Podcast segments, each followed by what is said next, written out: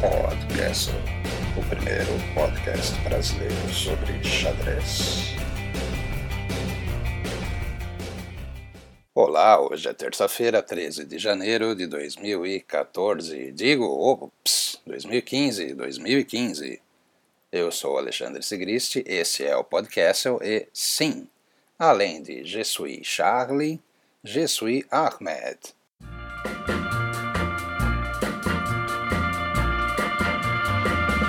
Holanda. Segue na Holanda o torneio Tata Steel Chess, apelidado carinhosamente de Tata, em Zee. E o Magnus acordou, hein? Tudo bem, foi graças a um vacilo monstruoso do holandês Luc van Velle, ídolo aqui no podcast. Velle simplesmente pendurou um peão no lance 25. O holandês pensou demais na abertura. Tinha 15 minutos para jogar do lance 21 até o 40. Ok, tudo bem, o apuro de tempo é relativo. Eles jogam com acréscimo de 30 segundos desde o primeiro lance. O controle de tempo lá na Holanda é assim: os jogadores têm 100 minutos, 1 hora e 40, para fazer os primeiros 40 lances. Depois recebem mais 50 minutos para os próximos 20, do 41 até o 60. Completados 60 lances, os jogadores recebem 15 minutos para o restante da partida. Não custa lembrar, sempre recebendo acréscimo de 30 segundos desde o primeiro lance. Mas é bem comum o povo ficar, entre aspas, apurado em Wijk. Não sei o que acontece, de repente tem muita holandesa lá na plateia vendo as partidas. Será que é isso? Você chegou a ver as fotos do torneio? Tem aquele ambiente de carpete azul, bem chique, no qual são disputados os grupos A e B o torneio Masters e o Challengers.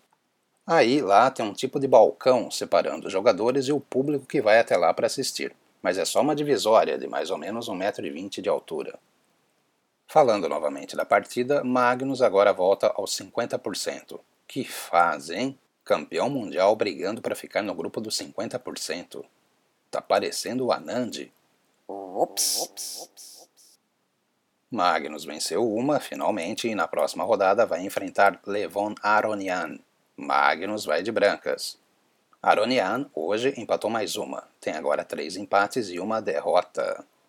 Não sei o que vem acontecendo com Levon. O jogo dele parece que simplesmente não vai, está travado.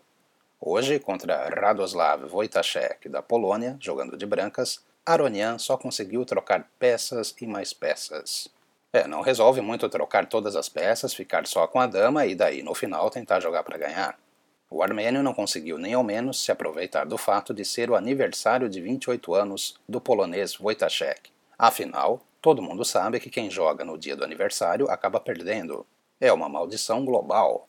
Pode até ser que Aronian aguente de pretas o Carlsen, mas. E aí, será que o Magnus vai jogar E4? Será que o game cai para uma escocesa? O jeito é aguardar.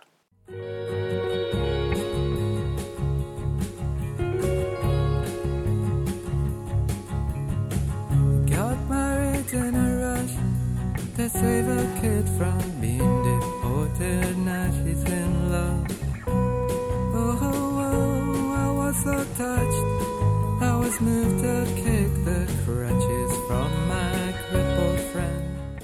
Euguiri. Demorei para falar dele hoje, hein? Hoje ele estava simpático, empatou rápido, 20 lances, quase não deu trabalho. Como bem lembrou o site Chess24, Chess24, Guiri tem menos 2 contra Hu Fan, a campeã mundial, então empatar de pretas para ele é sim um bom negócio. Mesmo que seja contra uma italiana, se bem que transpôs para a defesa húngara.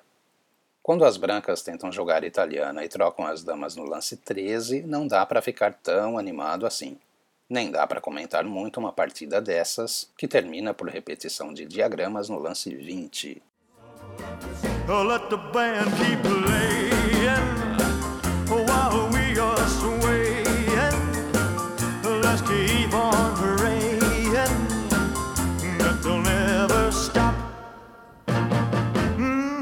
just make it quick.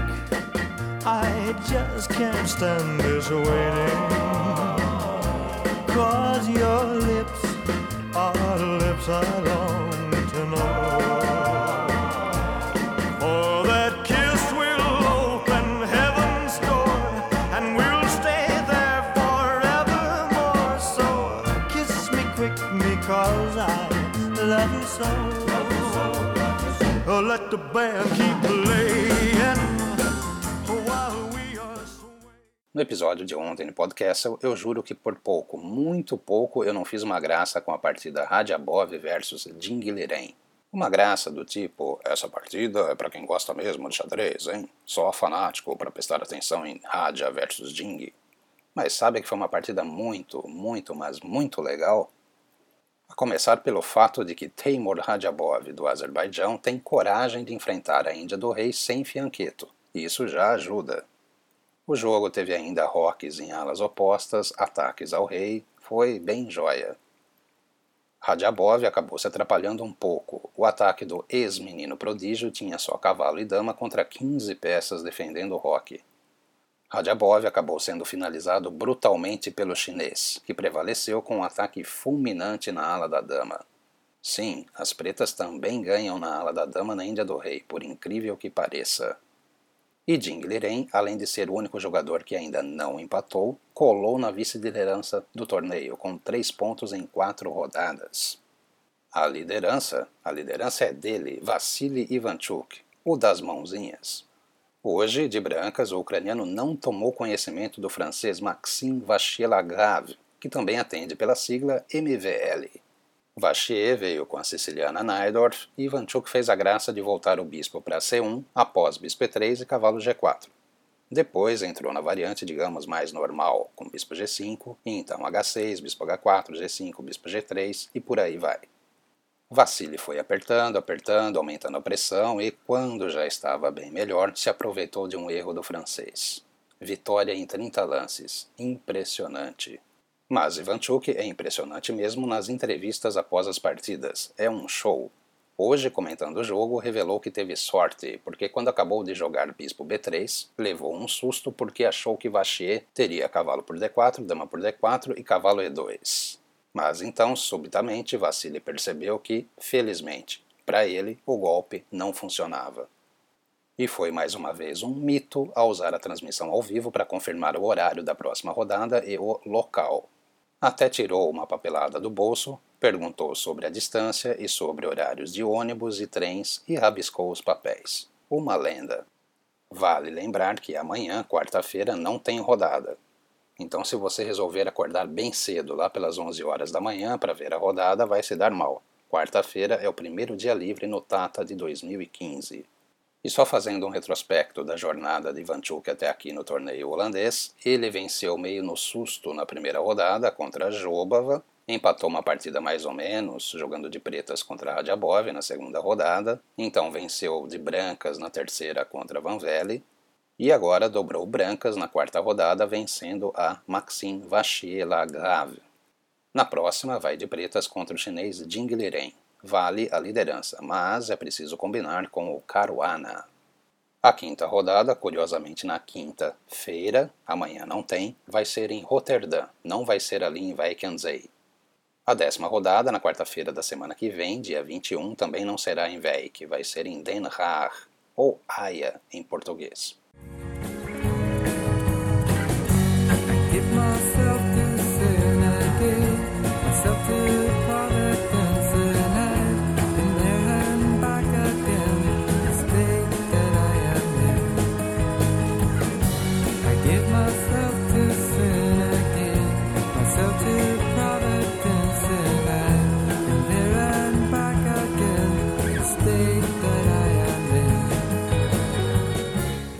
E já que falamos no Fabiano Caruana, o italiano de Miami é vice-líder ao lado de Liren. Fabiano empatou hoje de brancas contra Wesley Soul. O americano Wesley Soul, pois é, Wesley Soul é americano. Wesley Soul segurou bem de pretas a Rui Lopes de Caruana. Aliás, foi só elogiar.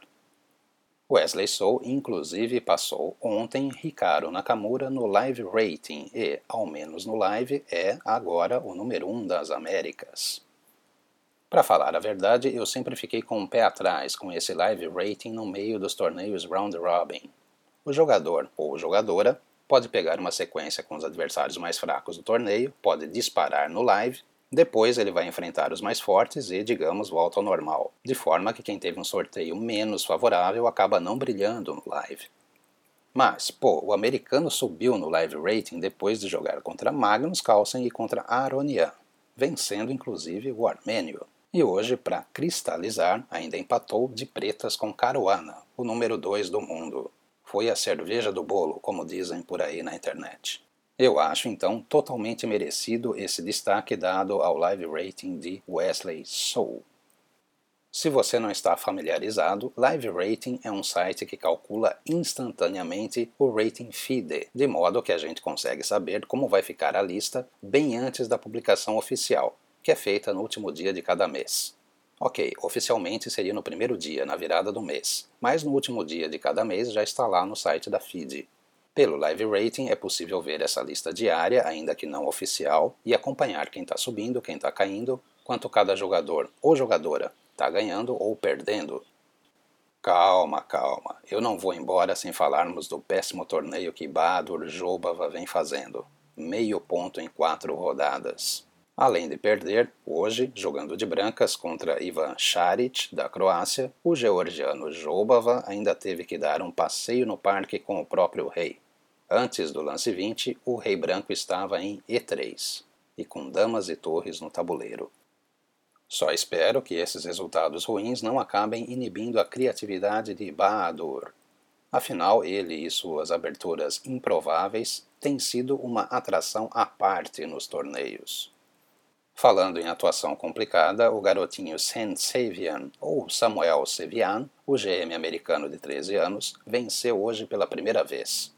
Foi no torneio B, claro, o torneio dos Challengers, Sevian, de brancas, derrotou o experiente Vladimir Potkin, da Rússia.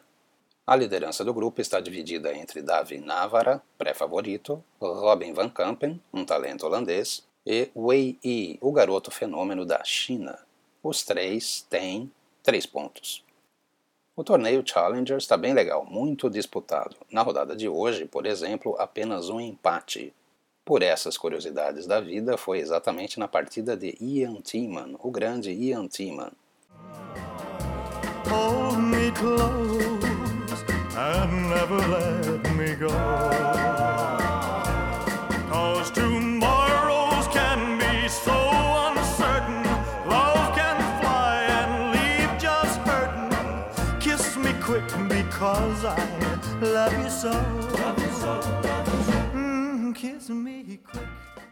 Aquele, abraço.